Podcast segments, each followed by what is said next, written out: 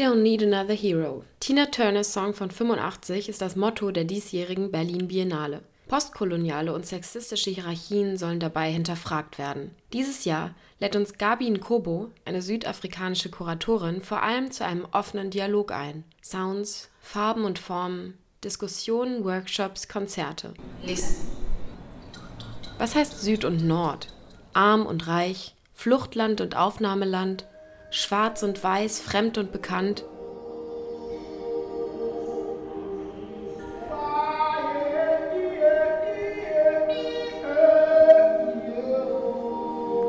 In den Werken geht es vor allem um genau diese Identitätsfragen und um die Ängste und Repressionen, die daraus folgen. Das Land, was mal meine Heimat war, kriegt faschistoide Züge.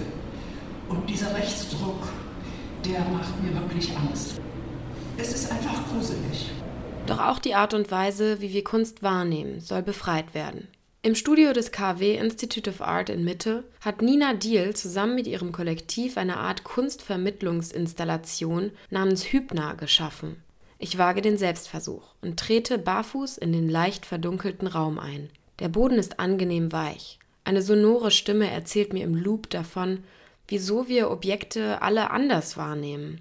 Aber was ist hier eigentlich Objekt? Ich sehe keine Kunst, nur die anderen BesucherInnen, mich selbst frage mich, was sie sehen, was sie denken, fühlen. In der Ausstellung kann man sich selbst nachdenken, was steht vor uns, also in der Gesellschaft oder ähm, auf der Welt.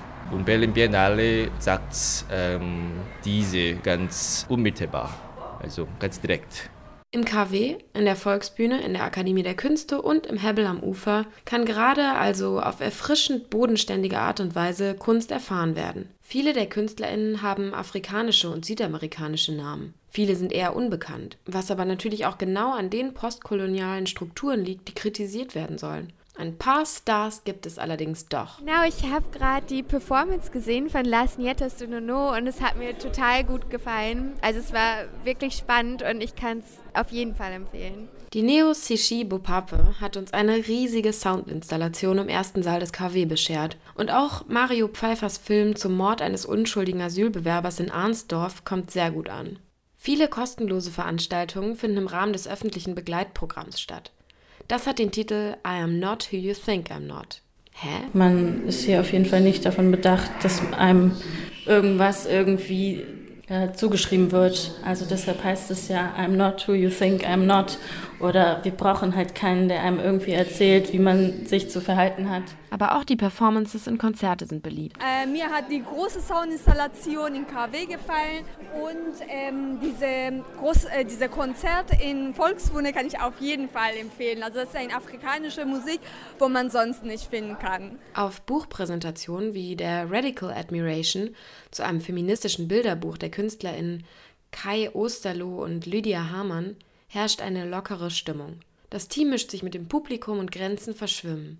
Und in der begehbaren Installation Masturbar werden wir zwischen Sound und Licht zum, naja, sagen wir mal, freien Zeitvertreib eingeladen.